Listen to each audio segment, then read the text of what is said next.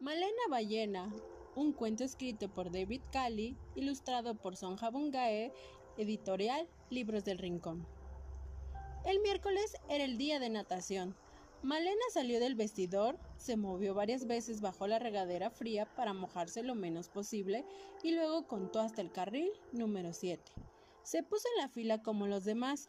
Malena siempre se las arreglaba para ser la última en meterse a la alberca, porque cada vez que se tiraba al agua provocaba una enorme ola y muchas voces gritaban Malena es una ballena, Malena es una ballena. A Malena no le gustaba nada tirarse, tampoco nadar. No le atraía ningún estilo, ni crawl, ni dorso, ni pecho, ni mariposa. En cuanto hacía un movimiento, le daba la impresión de que provocaba un maremoto. Ocurría que Malena pesaba mucho y todas las niñas se burlaban de ella. Cuando la veían cerca del agua, siempre repetían, Malena es una ballena, Malena es una ballena. Una tarde, el instructor de natación la llamó después de la clase. ¿Qué te pasa, Malena? ¿No te gusta nadar? Porque lo haces muy bien. No, peso demasiado. Eso es porque lo piensas. ¿Qué? Somos lo que pensamos que somos. Para nadar bien, debes pensar que eres ligera. ¿Crees acaso que el pájaro o el pez piensan que pesan mucho? Por supuesto que no. Así que si quieres ser ligera, piensa que lo eres. Inténtalo y verás.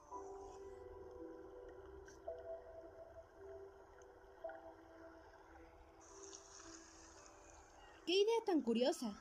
se dijo Malena. Lo intentaré. Y bajó la regadera, cerró los ojos y pensó. Soy agua que corre en un lugar especial. Agua, agua, agua.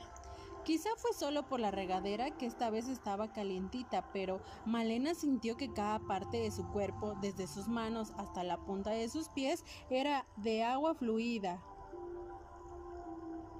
Cuando Malena salió de la alberca ya había oscurecido. Su casa no estaba lejos y tenía permiso para regresar sola, pero a veces se cruzaba con ese hombre que al verla le decía ¿A dónde vas, pequeño champiñón?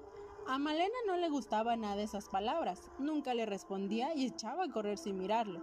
Esa tarde el hombre volvió a estar ahí, entonces Malena pensó que era gigante, inmensamente gigante, y lo miró a los ojos. El desconocido iba a abrir la boca, pero no dijo nada. ¡Funciona! pensó Malena. Durante toda la semana, Malena hizo lo que había aconsejado el instructor de natación. Pensó que era un canguro, una estatua, conejo, un sol radiante. Y funcionó. Saltó muy alto en gimnasia, no sintió el piquete de la vacuna, se comió todas las zanahorias en el comedor del colegio, consiguió que Elliot se fijara en ella y que por primera vez le sonriera. Y llegó el miércoles, el día de natación.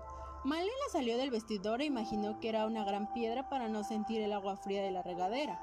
Luego, como siempre, caminó hasta el carril número 7. Se puso en la fila como los demás. Esperó su turno para lanzarse. Pensó que era un cohete a punto de despegar y entró en la alberca sin salpicar una sola gota. En el agua, Malena sintió que era ligera y mientras se movía como un pez pensaba.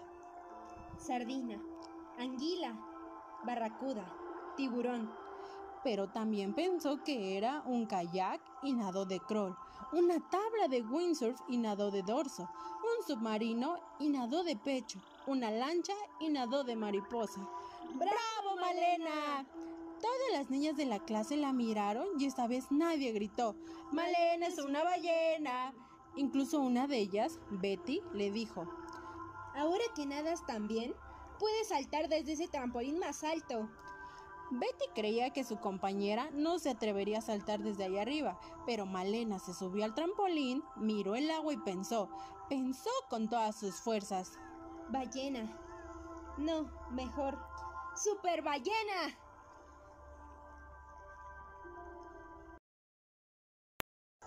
Y colorín colorado, este cuento se ha acabado. Gracias por escucharlo.